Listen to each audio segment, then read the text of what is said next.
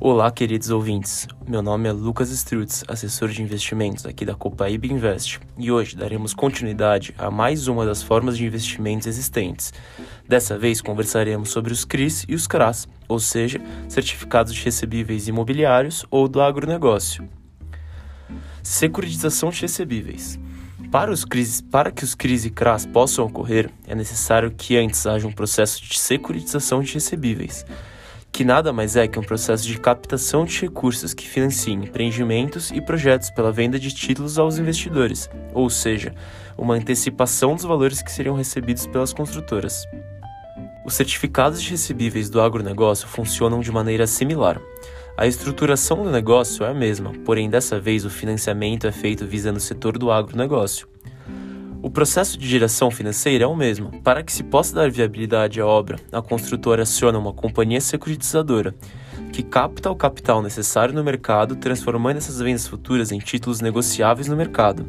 Resumindo, os CRIs são pedaços da dívida que podem ser comprados por investidores. Certificados de recebíveis do agronegócio. Assim como certificados de recebíveis imobiliários, certificados de recebíveis imobiliários os CRIs são os títulos de renda fixa que representam uma promessa de pagamentos futuros, que são referentes a imóveis, como o próprio nome já deixa claro. Mas como eles funcionam na prática? Exemplificando, vamos supor que uma construtora deseja construir um condomínio de luxo, porém ainda não possui dinheiro que irá receber com a venda dos imóveis que serão construídos. A companhia contrata uma securitizadora que adianta o valor financeiro e transforma a dívida em papéis, que admitem negociação. Dessa vez, a dívida pode representar investimentos em maquinários, industrialização de produtos ou até mesmo aumento da comercialização. Características: Apesar disso, eles têm um ótimo atrativo.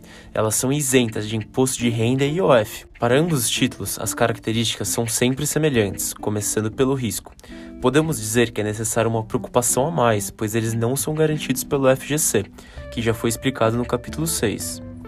Outro ponto negativo é a liquidez. Os prazos para ser tiradas costumam ser mais longas, variando em um período de 3 a 5 anos, fator que atrai muitos investidores. Além disso, possuem três tipos de retorno possíveis: os pré-fixados, pós-fixados e híbridos. E com isso, damos fim a mais um episódio da nossa série, Desvendando a Renda Fixa. Fique ligado, pois no próximo capítulo, na quinta-feira, conversaremos sobre como escolher o melhor investimento em renda fixa.